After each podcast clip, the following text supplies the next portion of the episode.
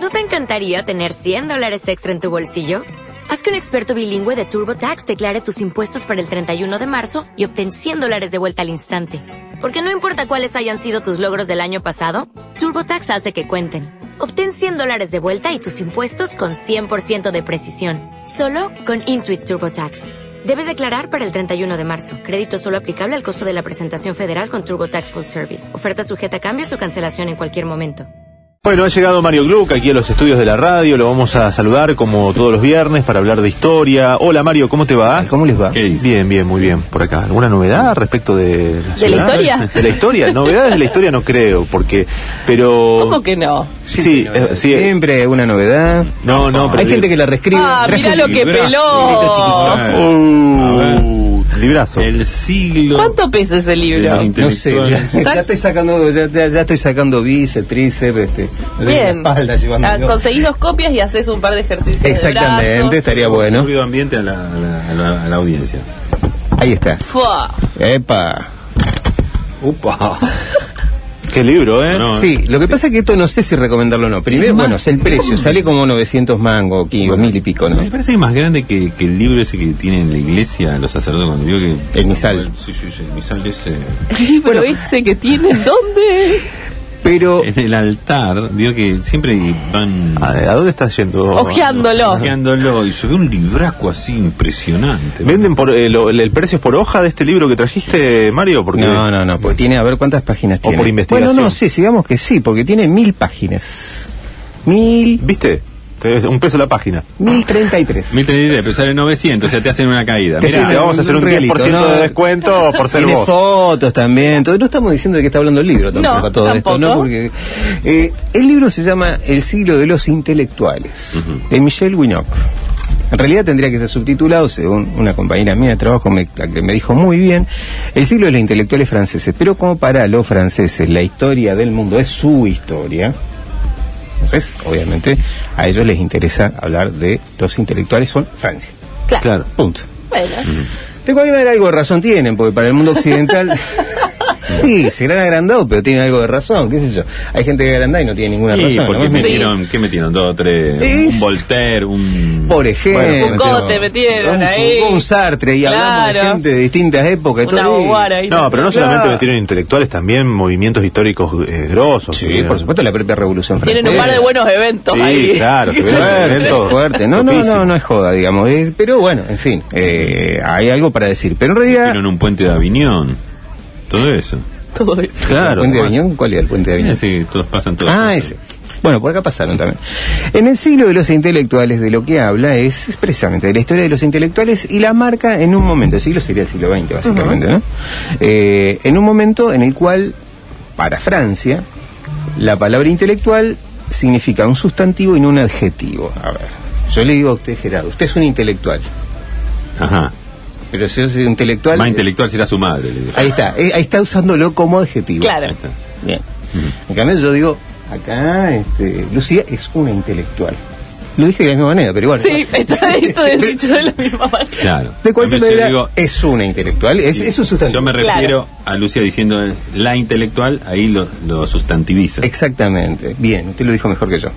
Este, bueno, esa es la idea. Pero el- es, eh, la cuestión es que los intelectuales aparecen como algo, como un personaje, un actor público y político en un momento determinado y que generalmente los franceses lo, lo sitúan en un caso muy notable porque fue un disparador de muchas cosas que fue el caso Dreyfus.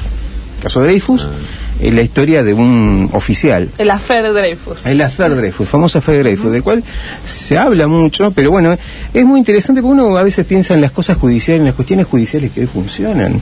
Y acá, está bien, era la justicia militar, pero eh, Dreyfus, Alfred Dreyfus, era un oficial francés, alsaciano, que no es poca cosa, porque Alsacia fue un territorio en disputa entre Alemania y, y, y Francia, en ese momento estaba en manos de Alemania, era alsaciano, había nacido en Alsacia, pero se había hecho, o sea, había optado su familia por hacerse francesa, ¿no? Y eran judíos franceses. Y él llegó a hacer carrera militar. En 1894 lo que eh, descubren es unos papeles en la embajada alemana donde hay un supuesto espía que está dentro del ejército, al- eh, del ejército francés, que trabaja para Alemania. Lo primero que hacen es buscar un oficial que tuviera algo que ver con eso. eh, le toman eh, una, un- una escritura a este oficial, que era el capitán Dreyfus, y la comparan con esos papeles que encontraron. Hay cinco peritos que lo miran, tres dicen que sí, dos dicen que no. Sin embargo, el ejército, la justicia militar, lo acusa al capitán Dreyfus de espionaje. Bien. Hasta ahí más o menos los hechos. Lo acusan, lo condenan, lo condenan, tiene que irse a la isla del diablo. Ah, que está en la Guayana Papillón, francesa. Donde fue Papillón, ahí. Claro, este, ¿eh? exactamente, no me acordaba. Lo de eso. compartieron. No, pobre. Estaba muy solo ahí en la Isla del Diablo. Preso, estuvo cinco años preso. eh, sin más pruebas que eso, nada más. Y en Francia empezó a generarse un movimiento entre algunos intelectuales, entre ellos un gran escritor, bueno, desparejo escritor dirán algunos, como Emile Solá, y Emile Solá y otros intelectuales más que en ese momento eh, empiezan a, a formarse como grupo, eh, investigan un poco el caso y empiezan a investigar la- los expedientes judiciales y encuentran con que hay unos vacíos tremendos. Y la conclusión a la que llegan es que, en realidad, al capitán Dreyfus se lo está acusando simplemente por ser judío. Claro. Pero es más, después aparece un, ofi- un oficial francés que encuentra que el verdadero espía era otro. Bueno, Tiene una trama realmente... Pero al otro no lo condenan, lo absuelven. Dicen, no, no fue. Y tienen más pruebas por el otro que por el capitán Dreyfus. Entonces, La discusión que empieza a darse en Francia es... Algunos dicen abiertamente, como otro intelectual brillante, pero es uno de los eh, factotum de la derecha francesa, como fue Maurice, Borre- eh, Maurice Barrés. Maurice Barrés dice, no importa si fue culpable o no. Acá hay que culpabilizarlo a él, porque está en juego la integridad de la nación francesa. No podemos discutir acá lo que dicen los militares. No podemos discutir lo que dice la patria francesa. Él es judío, por lo tanto, él tiene que ser el culpable. No importa si hay pruebas Si o me no. dan a elegir, es- que sea este. dice mi amigo. Exactamente. La convicción íntima de Sergio Moro. Ujú. La Claro. convicción íntima cuando dice, acá Lula es culpable por convicción íntima. Yo no tengo pruebas, pero hay la convicción. Para Sí, mí no. es culpable. Para Para, mí. mí, lo que es yo, Lo que yo, para no mí es sé qué culpable. habrá hecho, pero lo que que yo. justo para mí- estoy en esta posición de poder, Exacto. opino. Exactamente. No, pero no opina. Se juzga directamente. sí, se Tipo, juzga. El famoso, Opinaría nada Tiene más. razón, pero marche preso. Perfecto, acá lo hace, la- acá se lo hace el ejército francés. Entonces, bueno, el, el caso tiene idas y venidas. Finalmente, lo que termina pasando en un momento determinado es que el propio Solá, y, eh, bueno, Solá larga un manifiesto que se llama Yo acuso. J'accuse. Exactamente. Que una señora de acá de la Argentina puso un nombre similar. Pero hay que marcarle a la, yo le daría a la señora Stolbizer, que fue la que escribió yo, yo acuso, que los contextos son distintos. Al pobre Solá, por haber escrito Yo acuso, lo empecé- le hicieron un juicio a él. Y se tuvo que exiliar de Francia, cosa que a veces queda... El, el caso Dreyfus se termina transformando en el caso Solá en un momento determinado. ¿Por qué? Porque él estaba desmintiendo lo que estaba diciendo la justicia militar, bah, justicia militar, los militares, eh, lo que estaba diciendo el, ante- el Tribunal de Guerra Militar, estaba desmintiéndolo con relativas, con pruebas mucho más contundentes que las que tenía el propio Tribunal Militar. eh, y lo que le dicen es que él está traicionando a Francia. Y lo acusan de traidor a Francia, por Tra- eso. Traición a la patria. Traición a la patria. Y él dice, no, acá que voy a traicionar a la patria. Acá estamos defendiendo ciertos ideales que tienen que ver con la Revolución Francesa. Y se armó una grieta también, porque Flor estaban de los, grieta. Drey, los Dreyfusianos Exacto. y los anti... Antidreyfusianos. Claro. Fue una grieta tremenda, pero aparte eh, hay veces que uno, estas cosas son detalles que mucha gente lo conoce, pero eh, acá la- las primeras ligas, tal como los conocemos hoy, por los derechos humanos surgen ahí. O sea, la Liga por los Derechos hum- del Hombre surge ahí justamente por esto, porque se va, a este pobre hombre, Dreyfus, se lo está acusando exclusivamente por el hecho de ser judío, decir, bueno, usaba un chivo y allá está. Este, y bueno, digo, Margarita tendría que haberse exiliado, por ejemplo, y haber tenido que haber escrito ese famoso yo acuso en un momento donde a quien acusaba tuviera poder y fuera tan malo como, o sea, una cosa tan fuerte como fue la, la República Francesa en ese momento. Lo hizo después, o sea que no vale. Sí, Eh, Allen de hecho me parece que eh, escribió como que fue un antecedente del holocausto en este en, esta Sí. se- en este mm, sentido, digamos, de eh, el judío como una amenaza de una fuerza transnacional, ¿no? Exactamente. Con de la nación, la cuestión política de que era una nación empezaba a tomar otra otra fuerza, dimensión. claro. Eh, sí, en realidad ese es un punto de partida, es, esta- eh, es lo, lo que vos decís. Lo, que- bueno, lo que No lo decían acá- decís, lo la- decían a Sí, Hannah sí, Arendt, sí. sí, pero... que este, parafraseo ahí pobremente. No, no, está bien, pero lo, lo importante es que lo citaste, yo no lo recordaba tampoco, pero este eh, lo que mm, eh, ocurre acá en Francia, casi contemporáneamente, en 1897, en Viena, otra capital cultural de, de- de Europa y del mundo, del mundo occidental, eh, un alcalde usa el antisemitismo en forma política. El antisemitismo existía desde antes, o sea, la cuestión del judío como distinta, con distintas características era muy, muy propio del catolicismo, del cristianismo en general, pero así a nivel de utilización política empieza en este momento. Claro. O sea, y usarlo como chivo emisario. En ese sentido, en ese sentido creo que lo, lo, lo, lo, lo- lo decía Ana Janarín, también en el sentido de eh, no importa la racionalidad que puede tener un juicio, que el juicio tiene que tener pruebas, se supone, para eh, la, la cultura occidental, sino lo importante es salvar la nación a cómo dé lugar racionalmente o irracionalmente. Y de ahí surgen incluso movimientos políticos eh, racistas como Claro. la Acción Francesa con Charles Maurras. Charles Maurras es otro intelectual francés, fanático se convirtió, y que, bueno, el programa básico de la acción francesa era el antisemitismo, ¿no? Ajá.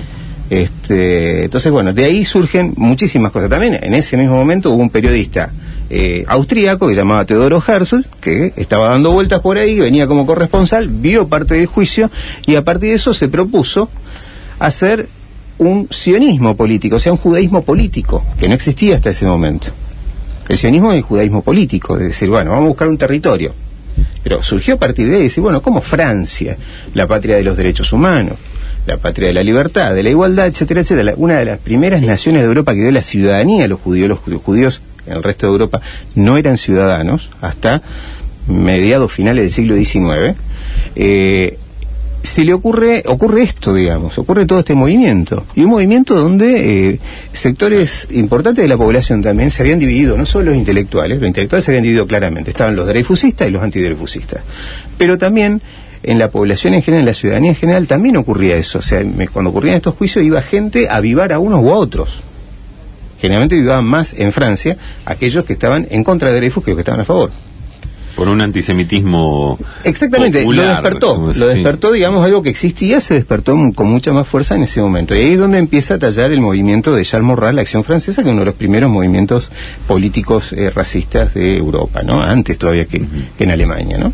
Eh, incluso es más, eh, el fascismo y el nazismo son tributarios en gran medida de lo que de las cosas que planteaba Maurras Claro. y Barrés. Yo me acuerdo que en los 90, pa, cuando la encarcelan a María Julia Sogaray, ¿no? previamente, cuando se estaba discutiendo, ella dice, yo creo en la justicia, pero todos conocemos el caso Dreyfus. dice. Que grande No, no María sería el Julia. no, no es Ah, el caso de ella, pero Eh, bueno. n- No es uh, Stolbizer la única que usó No, no, no aquel sabía lo momento de María, histórico. lo de María Julia. La verdad que hay cosas que se pueden usar. Hay gente caradura. O sea, no es muy caradura. Lo de María Julia Soler es muy caradura. Claro, claro. Así, yo creo en la justicia, pero... Victimizarse de esa manera es un poco fuerte, digamos, ¿no? Es decir, compararse con Dreyfus. Dreyfus, incluso, eh, yo, eh, este dato, yo creí, una, a veces hay una confusión, pero a él lo condenaron tres veces prácticamente, pero lo absolvió eh, el primer ministro, o le- el que tenía facultades para eso del Ejecutivo, lo absolvió. O sea, lo, no, no, no, siguió siendo culpable. Pero rehabilitado, de- declarando su inocencia, fue después de muerto, 1995, hace Ah. poco tiempo. Claro, tuvo que pasar mucho tiempo. Eh, hay algunos mensajes, en este caso eh, dice... em, ¿Querés que lea el de Rosa? Ah, muy bien, ese justo estaba viendo, ¿no? Una película. Buen día amigos, hay una película bastante buena sobre el caso Dreyfus con el actor Paul Moon y dice Rosa, creo que se titulaba La vida de Emil Sola eh, de fines de los años 30. La desconozco. Sí. Yo lo que encontré es un- una, una peliculita de 12 minutos hecha en ese momento por, eh, ahora no me acuerdo el director, pero era uno de los primeros directores de cine eh, franceses que después de Lumière eh, empezó a hacer arte con el cine, ¿no? Y, y 12 minutos de aire dura, y- incluso fue- no se encuentran algunos capítulos, pero donde trata de retratar todo lo que pasó con el caso de Dreyfus. Ah, mira. El modo, obviamente, ¿no? A propósito del caso en el cine, dice alguien también, gracias al cine conocí todas esas historias, cuando el cine era también educación. Emil Solá, el caso Dreyfus, Dantón y todo sobre las guerras, eh, eh, Adri, y dice, tal vez María Julia lo aprendió, entre comillas, así también, a través del cine. evidentemente, No, la película- no, bueno, pues, puede ser, no, María Julia Soray no era alguien bruto, digamos, este... Sí, era corrupta. Eh, Don Álvaro, Álvaro Soray no era una persona bruta. Era, era incluso en su momento como Corrupta economista, pero educada. No era fácil ¿no? discutirle, ¿eh? Corrupta pero Corrupta educada. pero exacto. letrada. Sí, sí. Pero letrada. Ella había estudiado. Eh, eso no- no- son cosas incompatibles. Las nuevas generaciones No, suelen por ser bastante, con todo respeto, ¿no? Pero sobre todo las nuevas generaciones de CEOs y esa gente, esa gente no pasó de leer algún libro de management. Claro, pero la, la aquella todo? vieja derecha. te No, leía- te leía, la te derecha leía, ilustrada. te leía. Eh, esa es la, La derecha ilustrada, La derecha claro. ilustrada. no era claro. mucho mejor, pero se le diga. Es verdad eso que, que en las entrevistas al So- a Sogaray por lo menos demostraba conocimiento. Sí, sí, sí, sí. No, no, aparte. ¿De qué hablamos? Eh, de- de- Qué nostalgia esa oligarquía, ¿eh? no, no habla bien ni mal de eso. Es simplemente detalle. Una característica, Una claro. característica, Sí, claro. sí. Bueno, eh, O sea, no hay que enseñarle como a veces hemos hecho teleeducando a, viste, no, no hay que enseñarles, no había que enseñarles. Ellos sabían de qué hablaban. Si hacían alguna trampa, la hacían a propósito. Claro. Esa es la diferencia. claro. Bueno, acá mandan fotos de libros también. ah, sí, que, que hay es, una eh, competencia. Una ya. competencia, a ver cuál tiene más páginas. Díganme, díganle a Mario que este libro es más grande seguro y es La Nación Argentina Justa, Libre y Soberana. No sé si... Bueno, no, es- son ¿Cuántas también páginas tiene? competencias, viste, que quiere ver quién tiene quién la tiene más grande. quién ¿Quién tiene- la quién tiene tiene más más grande? páginas, No, está loco, quién va. tiene más páginas, ¿no? claro. Así no. ¿Quién? A ver si te lo leíste completo, dale. Claro. Yo Quiero tengo la, ver. la guía telefónica, ¿sabes qué? Ah, y la Eh, línea telefónica de memoria. y de memoria. No, no, no, es- no es pavada. Mario, bueno, qué mm, alegría que hayas venido. Nos reencontramos la próxima. Nos reencontramos Eh, la salvo que próxima. tengas alguna otra cosa para agregar. eh, ¿Algún otro intelectual? No, acá hay un montón. En realidad eh, llega hasta prácticamente los 90, donde dice, bueno, hay momentos. en el cual- cronológico, ¿no? Sí, sí, Hace un, sí, sí, un sí, recorrido es, eh, cronológico. o sea, tiene 900 páginas, pero es, es casi novelado, digamos, Ajá. porque cuenta muchísimas cosas. ¿Y se va achicando la cantidad a medida que van pasando los años? Digo, no, tiene que hubo ver- momentos o al y contrario. momentos. Porque, por ejemplo, el momento de los 60, donde Claro. están las grandes discusiones, por ejemplo, Claro. entre Sartre y Ramón Arón. y todos los demás. Sartre Y todos los contra demás. todos. No, y aparte Ramón Arón, pues, digamos, como dos Claro. figuras emblemáticas, pero eh, porque una- Ramón Arón planteándose desde una derecha liberal y, y Sartre desde, desde una izquierda, digamos, en un momento determinado. Claro, pero pero, por todas ej- esas discusiones están, hay muchos ahí, ahí hay muchísimos. Pero, por ejemplo, no dice eh, año 1989, fin de los intelectuales. No hay más, acá no hay más. Sí, Este año no apareció ni ojo, uno. Se lo Acá llega. pregunta, se lo pregunta, se lo pregunta hacia el final.